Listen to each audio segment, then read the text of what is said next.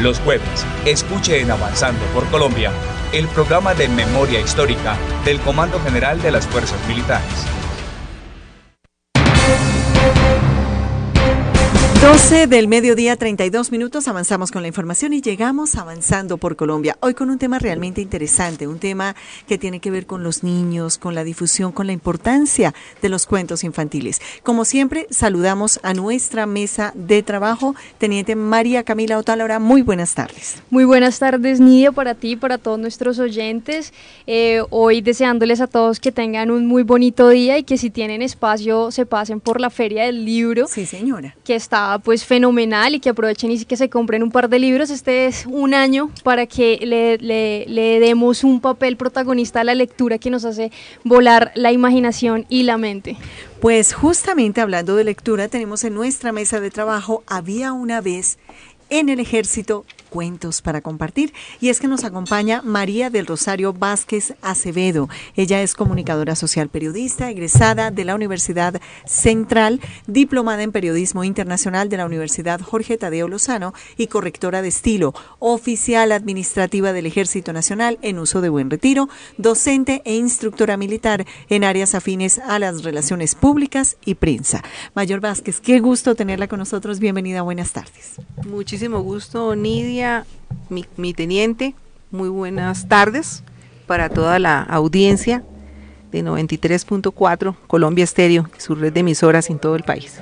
Bueno, háblenos por favor de esta historia maravillosa. Bueno, queremos describir un poco lo que es este bestseller Teniente Otálora, había una vez en el ejército cuentos para compartir María del Rosario Vázquez Acevedo y en la portada, en la carátula del libro, ustedes encuentran algunos juguetes que son muy de los niños, pero que también desde luego reflejan la institucionalidad y el afecto de nuestros niños hacia el Ejército Nacional. ¿Cómo nace esta obra? Bueno, nace de la inquietud de una mujer que no solamente estuvo en las filas del ejército durante 21 años, sino que cumplía paralelamente su papel de mamá sí. de dos eh, pequeñas, que ya hoy en día pues son adultas.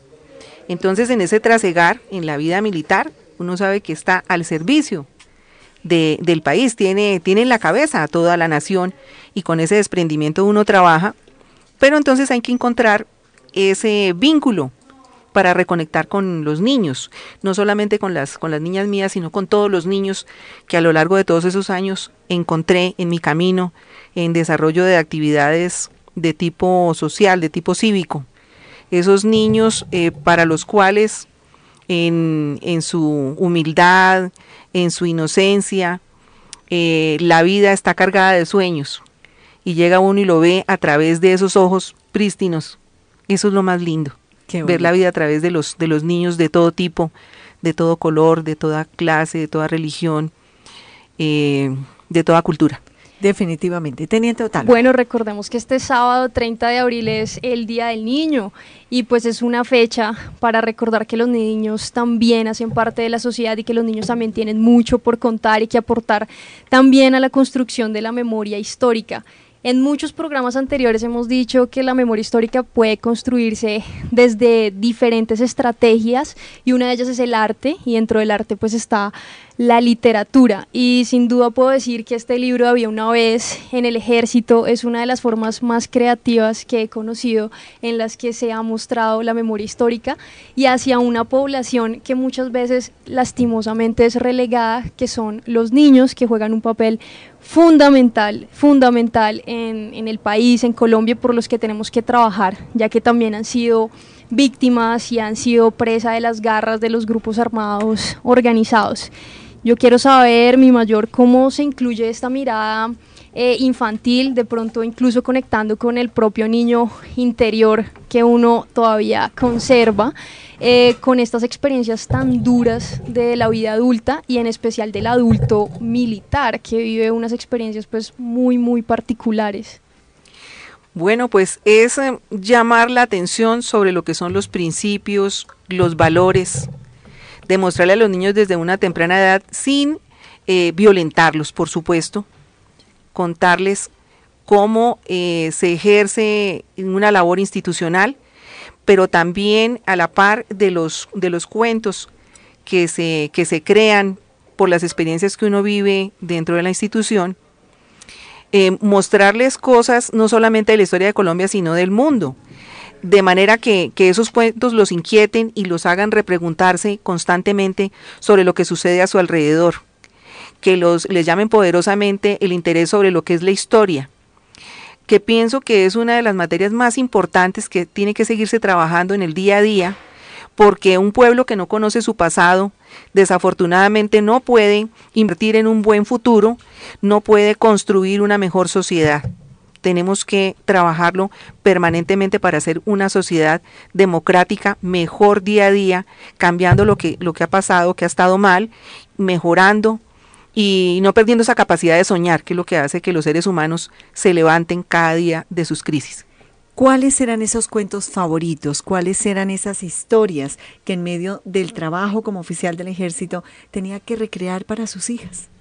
Bueno, para mis hijas y para todos los niños hay, por ejemplo, un cuento sobre un trompo bailarín que surgió de haber estado un día en una jornada cívica mientras eh, los niños de una comunidad cercana a Orito Putumayo hacían esa, esa fila para, para las citas médicas, odontológicas y demás. Mientras la, la mamá estaba pendiente de las citas, yo conversaba con el niño y le contaba una historia sobre un trompo que cuando giraba a la derecha escribía y cuando giraba a la izquierda borraba. Y entonces hablábamos con el niño de las guacamayas, hablábamos de las nubes, hablábamos de los peces, hablábamos de la ecología y le decía yo al niño lo bonito que era para ese trompo coger y saltar a las nubes y tomar el color azul, saltar a las ramas y coger el verde. Esa, esa era su caja de colores, lo que a él lo rodeaba. Y, y ver en esos ojos absolutamente negros, pero también tan hermosos, ver esa sonrisa creo que es la mejor paga que uno puede recibir cuando, cuando se acerca a ellos de esa manera. Bueno, yo quiero aprovechar esta oportunidad para enviarle un saludo a los padres y madres militares, eh, que sé que eh, hacen un trabajo excepcional por criar a sus hijos aún incluso en la distancia. He tenido la oportunidad de hablar con muchos de ellos y cuentan cómo su vida cambió siendo militar eh, sin tener hijos y al momento en que empiezan a tener hijos a pensar en qué estoy haciendo, los riesgos que, que tengo que enfrentar, cómo mis hijos me ven enfrentando esos riesgos. Eh, mi mayor que tuvo esta experiencia durante sus 21 años de servicio, cómo es ser madre con el uniforme puesto y qué decirle a los padres y madres que están pasando por esta situación en este momento con sus niños. Bueno, pues cómo es de complicado tomar a un, a un ser inocente y poder plantearle situaciones difíciles. Recuerdo una que, que tocó especialmente mi corazón. En Carimagua, en el Guaviare, eh, después de una operación militar, eh, iba una compañera mía, capitán, la capitana Ana Cecilia Fajardo Perdomo. Eh, el avión ambulancia en el que ella viajaba se, se fue a tierra y falleció ella allí con otros, eh, otros militares. Y después de eso, recuerdo en más de una oportunidad ver a mi hija saber que, que yo tenía que abordar un, helicóptero, que tenía que salir a alguna, alguna misión. Eh, y era difícil porque ella, obviamente, pues en, su sentido más espiritual, pedía a Dios que su madre regresara, como seguramente pasa con, la mayoría de los militares. Los hijos ruegan al cielo que sus padres y sus madres regresen. Y yo también me subía a una nave y rogaba a Dios que yo pudiera regresar para seguir em, a cargo de, su educación, de su cuidado amoroso, de seguirle prodigando em, lo necesario para, para un niño en sus primeros años. Eh, a eso se enfrentan todos los, los, militares y policías de nuestro país y sin embargo nunca dejan de, de lado esas, esas dos grandes responsabilidades. Una de servirle a la patria en las diferentes misiones que, que nos tocan en su momento, que las hacemos con toda el alma y que juramos pues dar incluso nuestra vida, pero paralelamente sabemos también que somos, somos padres, somos madres, somos tíos, somos, tenemos a alguien que nos espera en casa y, ese también es nuestro, nuestro impulso eh, para, para surgir día a día. De modo que siempre regresar con el abrazo a casa. Mayor Vázquez, cuando uno se encuentra con tantos niños, como usted tuvo que hacerlo precisamente para recopilar esta obra, esta propuesta literaria para los niños, ¿qué fue lo que más le llamó la atención de ellos? Bueno, que la inocencia es algo que nosotros no debemos eh, permitir que se pierda. Yo pienso que debemos llegar a la vida adulta y sin embargo seguir conservando la fe en el futuro, que las crisis no nos pueden arrebatar la paz que debemos tener en nuestros hogares. Encontré que los niños, eh, especialmente los más humildes, tienen siempre una sonrisa en sus labios. Creo que la mayor enseñanza es esa, que la felicidad está siempre cerca de nosotros. Es, mm, nos complicamos demasiado la vida y no vemos, eh, no vemos a veces las estrellas por estar llorando el sol en las noches. Pienso que tenemos que todos los días jalonar hacia, hacia un pensamiento positivo, encontrar que el mundo puede y debe ser mejor y que a cada quien le corresponde tanto en la fila como fuera de ella, hablamos de, cualquier tipo de profesión o de oficio, a todos como seres humanos y en este caso como colombianos, nos corresponde la gran responsabilidad de impartir una, una, un trabajo eh, que sea valorado, que sea consistente con un futuro mejor para todos. Mi mayor, ¿cómo se incentiva la lectura a estas nuevas generaciones eh, que se encuentran expuestas pero a muchísimas, a muchísimas formas de entretenimiento que pasan mucho más por lo audiovisual que quizá por lo escrito y cómo se articulan estas estrategias eh, quizá más innovadoras en la literatura o cómo las articula específicamente había una vez en el ejército. Bueno, es que resulta que esa primera etapa de la vida es la etapa donde para todos los niños sus padres son héroes no importa si se trata de una enfermera, si se trata de, de, un maestro de obra, si se trata de una persona que trabaja eh, con una organización no gubernamental. Es decir, esa primera etapa de la vida, el niño lo, su mundo lo constituyen sus, sus, adultos más cercanos. En esa primera etapa es cuando tenemos que sembrar esa semilla hermosa de, que ellos sean lectores, de que ellos sean inquietos, que puedan encontrar en diferentes tipos de lecturas cosas interesantes y estar allí para ellos para responder sus inquietudes y sus preguntas, de suerte que realmente crezcan con, con unos valores muy interiorizados para que no sean terceros los que desdibujen su educación, los que les digan mentiras, los que terminen educándolos. Entre esos, una televisión probablemente mal orientada, un computador que, que se deja con cualquier página abierta, eh, porque no todo lo que se ve y no todo lo que se oye es verdad. Al niño hay que construirle eso desde su infancia, enseñarle que tiene que aprender a, a ser crítico, a ser muy observador, a investigar, a profundizar y a preguntar profundamente sobre, sobre la realidad que le rodea. Esa es la única manera de construir verdad en una sociedad como la actual. 12 del mediodía, 45 minutos. Y definitivamente tenemos que ambientar esta propuesta de Avanzando por Colombia pensando y cantándole a los niños.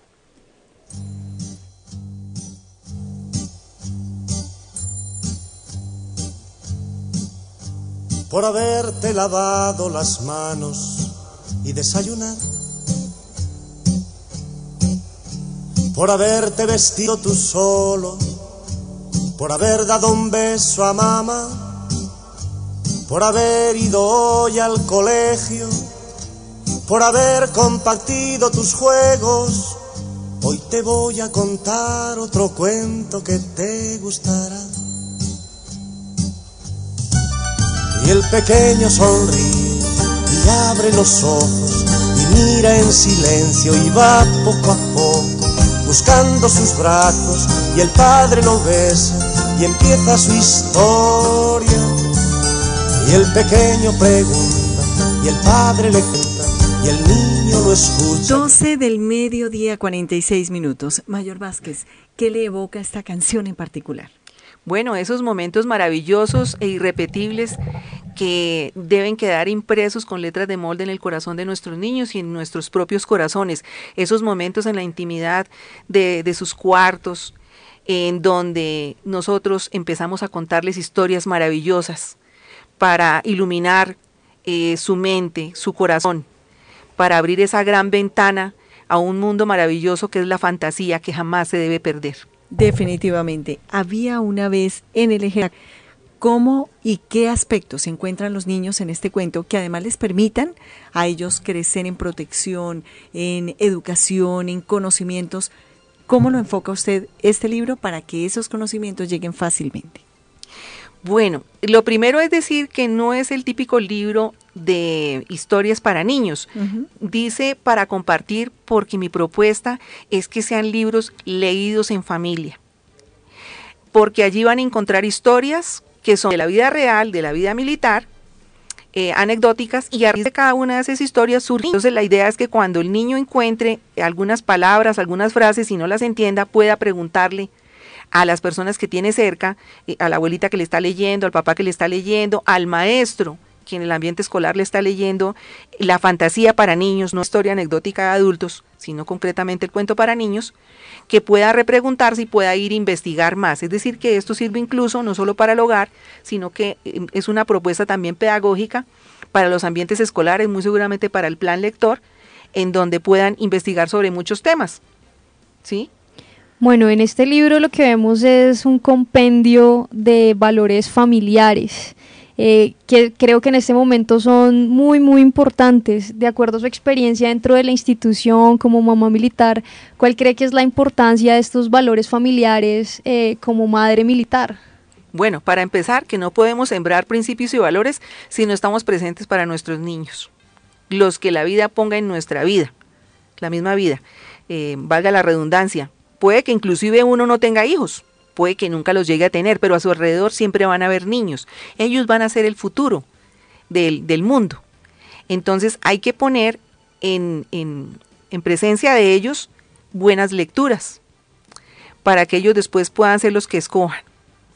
Entonces, me parece muy importante dentro del mundo militar que por ocupados que estemos, como le puede pasar a cualquier otro profesional, fuera de, una institución como la nuestra, pues en cualquier profesión puede pasar, que siempre encontremos ese, ese momento y ese lugar para compartir en familia, donde no prime el celular, donde no prime la, el Xbox, donde no primen eh, todas estas tecnologías, donde regresemos a esa matriz importante que es el, libro, que no debe desaparecer nunca sobre la faz de la tierra porque eso nos identifica como seres humanos.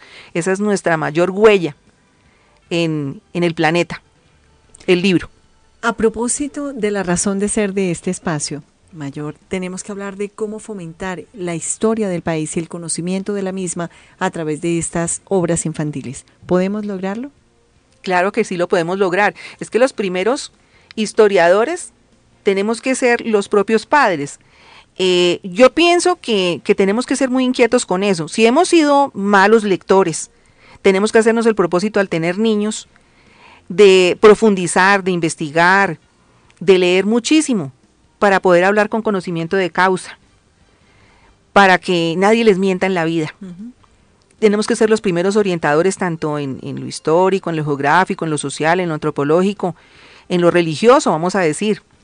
De modo que sí, sí se puede hacer, pero el principal y el primer eh, punto conectante somos nosotros como padres, para que no los eduquen terceros, vuelvo a repetirlo, que es lo que gravemente pasa. Bueno, pues los niños sin duda tienen mucho que aprender de los adultos, pero los adultos también tenemos mucho que aprender de los niños, que tenemos que aprender nosotros como adultos de los niños y cómo pueden participar estos niños también de la construcción de memoria histórica. Claro que sí. Bueno, lo primero que tenemos que aprender de los niños es su capacidad de adaptación esa que perdemos los adultos con los años. Tenemos que regresar a tener ese corazón de niño, de tener esa fortaleza de no, de no ser recalcitrantes en, en los rencores, en los odios, en, en esto no me gusta. Eh, no, los niños tienen una capacidad de asombro y una capacidad de adaptación increíble que nosotros tenemos que retomar. En la construcción de la memoria histórica, los niños en el día a día también hacen parte de una sociedad que está en continuo cambio las cosas que a ellos les suceden en sus ambientes escolares, en sus ambientes familiares, construyen cada día una página de la historia. Por supuesto, hay que construir memoria histórica también desde la, desde la perspectiva de los niños, vista a veces de manera un poco cruda en sus dibujos y en sus relatos. No simplemente decir, ay, qué bonito ese dibujo que hiciste. No, hay que analizar qué es lo que nuestros niños están dibujando, qué es lo que nuestros niños están escribiendo, que no solamente lo haga el psicólogo el día de una cita, que lo podamos hacer nosotros y enterarnos a tiempo de qué está sucediendo en la vida de nuestros niños y jóvenes que escapa nuestra visión si es muy rápida y queda con, con cosas muy tristes y muy graves como el suicidio, por ejemplo, como el matoneo. Eh, bueno, en todas las expresiones que tienen los niños, tenemos que empezar a identificar, tenemos que construir para ellos una mejor memoria histórica en compañía de ellos que son los más importantes porque van a estar en este planeta más tiempo que nosotros a partir de ahora. Definitivamente, mm, ese punto que usted acaba de tocar es muy importante, el tema de ver los dibujos, de ver la escritura. Y lo decimos porque conocimos un caso muy cercano de una señora que empezó a ver que su niño de seis años, cinco o seis años, empezó a escribir casi que puntos y además se entendía la letra. Y ella decía, ¿por qué esta letra tan pequeñita?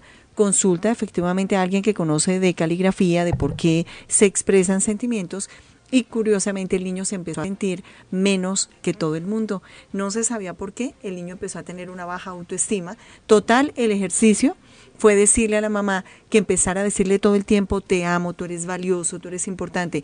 Eh, a los tres meses, incluso mucho antes, dos meses tal vez, el niño empezó a crecer la letra, la letra, la letra, y la letra dejó ver cómo el niño recuperó su autoestima y empezó a trabajar de una forma distinta. Es muy importante analizar esos aspectos mayor porque realmente pueden entender mucho mejor a sus pequeñitos y encontrar problemas que se pueden solucionar estando chiquitos y que posteriormente pueden ser un inconveniente mucho más grave. Háblenos por favor de cómo fue construido este libro, cómo están las letras, los dibujos, eh, cómo lo podemos encontrar para que sea muy atractivo para niños. Bueno, para empezar, pues el, el mapa de ruta de este libro que tiene, como decimos, unos relatos que son para adultos y después tiene unas fantasías para niños, unos cuentos para niños. Lo primero que hay que tener en cuenta es que la letra pequeña está hecha para los adultos. Esa es, como la primera regla dentro del libro, o sea que de un momento para otro ustedes van a ver que salta de un tamaño de letra a otra más grande, que es la letra para niños. Alguien me decía, ¿por qué no hizo al revés? ¿Por qué no puso la letra grande para nosotros los viejos que ya casi no vemos? Y yo decía, no, es que precisamente el ejercicio de escribir con letra grande hace que uno también eh, tenga la capacidad de síntesis y de entender que en más o menos la misma cantidad de páginas con letra grande, uno escribe cuentos cortos, que es eh, justo lo que necesita un niño para, para leer, y en cambio los relatos de adultos sí se pueden extender a muchas más páginas, entonces la forma de reducirlos es colocarles una letra más pequeña. Bueno, están las ilustraciones. Las ilustraciones tienen, tienen una, una doble filosofía allí. Una es, lógicamente, como son mm, historias para niños, las, las, los cuentos o las fantasías, es que los niños más o menos se sitúen en el plano de lo que se les está contando en la historia, pero adicionalmente también tienen el, interés o, o la idea de que los padres alrededor de ese cuento construyan o recuerden su propia aventura alrededor de, por ejemplo, el barquito de papel, que es uno de los cuentos, las aventuras del capitán Chapel, que es un, un, barco que algún día arrojo yo por, una, por un andencito y se va en la corriente y yo sueño que ese lo va a recibir un niño por ahí a la vuelta de la esquina y que va a llegar cargado de tesoros. Eh, entonces es que el padre también diga frente a ese cuento, oiga, yo también hacía barquitos o yo hacía cajitas, las doblaba así, que haga el ejercicio de hacer esos pliegues o trabajos con origami con el niño y alrededor de todos los cuentos pasa exactamente lo mismo, que le cuenten cómo era cuando él era niño o cuando ella era niña, que cuenta esas historias que solamente la sabe esa persona que está acompañando al niño en esos primeros años de lectura. Entonces la dinámica es esa, que uno construya sus propios cuentos a raíz de escuchar estas historias, que eso es lo más bonito. Ahí, ese héroe que es uno para los niños en esa primera etapa, va a tener esa gran oportunidad de contar esas historias que están guardadas en el alma, que quedaron eh, perdidas en medio de los mm, documentos de la oficina, de las obligaciones, de las preocupaciones diarias. Hay que rescatarlos para volvernos a sentir vivos. Definitivamente. ¿Dónde encontramos esta obra? Bueno, tenemos dos caminos para encontrar la obra. Una la pueden ubicar en Amazon. Sí que es eh, una plataforma digital, podríamos decir que es una librería pues grandísima en, muchos idiomas, donde, donde se puede acceder al libro en formato ebook o Kindle. Este es un libro digital que lo puede abrir uno en el computador, en el celular, en una tableta, en cualquiera de estos dispositivos. Eh, y en el momento que lo quiera por, por demanda, pues lo está, lo está revisando por un costo muy, muy pequeño. El segundo camino también en Amazon, pues es comprar el libro en plataforma. Eh, se puede comprar en cualquier lugar del mundo. Vamos a decir Canadá, Francia, Chile, Perú, Ecuador, México, donde fuimos bestseller. Eh, en, cualquier, en cualquier parte del mundo se puede adquirir el libro, sencillamente se pide, Amazon les dicen cuántos días les llega el libro. Y el tercer camino, que es de pronto el más orgánico, es directamente conmigo. Yo hice una edición para Latinoamérica de ese mismo libro y lo tengo en formato impreso. De esta primera edición todavía me quedan volúmenes, de modo que si alguien quiere, pues también lo puede tener más a la mano y, digamos que se evita un poquito el tema de, de impuestos de importación y gastos de envío y demás. Pues Mayor María del Rosario Vázquez Acevedo, muchísimas gracias por habernos acompañado el día de hoy. Es muy grato hablar de los niños y particularmente en esta fecha y hablar de construcción de país a través de esa imagen tan inocente pero tan linda que tienen nuestros niños. Muchísimas gracias por acompañarnos. Muchísimas gracias a ustedes, oyentes, por favor, siempre recuerden que tenemos un corazón de niño y que ese corazón de niño es el que nos hace salir de los momentos oscuros y ver siempre el sol. Nunca pierdan eso y jamás pierdan la llave del corazón de sus hijos. Bienvenida siempre y muchas gracias. Gracias. Teniente María Camila Otálora, ya estamos finalizando. Conclusión de este espacio que nos enseña que no debemos dejar de ser niños, definitivamente. Claro que sí, Nidia, siempre estar conectados con nuestro niño interior y por supuesto también con la lectura. Eh, los invito a que lean este libro que de verdad es una joya. Eh, ya leí un par de cuentos y la verdad que pues ya siendo adulta la verdad me conectan Pero no mucho. muy adulta tampoco, tampoco, no. Bueno, muchas gracias. Acuérdese que uno se queda en el interior con el niño o la niña interior, que es tan importante. Claro que sí, Nidia, y pues aprovechando que tenemos aquí a una gran escritora, invitarlos a que también escriban sus anécdotas, sus historias en el concurso de relatos que estamos haciendo en www.cgfm.mil.co, dependencias SECOED. Ahí pueden encontrar el link y enviarnos todos, todos sus relatos. Bueno, y adicionalmente la invitación de siempre. Claro, la invitación de siempre es que nos, nos acompañen en la calle 10, número 492, que es nuestro Museo Militar de la Candelaria, eso sí, pues con todas las medidas de bioseguridad, para que se antojen de conocer mucho más la historia de este hermoso país. Teniente María Camila Otálora, muchísimas gracias como siempre. Bueno, gracias a todos. Nosotros nos vamos, el sargento Víctor Gutiérrez en el Control Master y en la coordinación que les habla Nidia Janet Martínez. Los dejamos con buena información, con noticias de interés, pero con la excelente compañía de las emisoras del ejército en todo el país. Los principios del ejército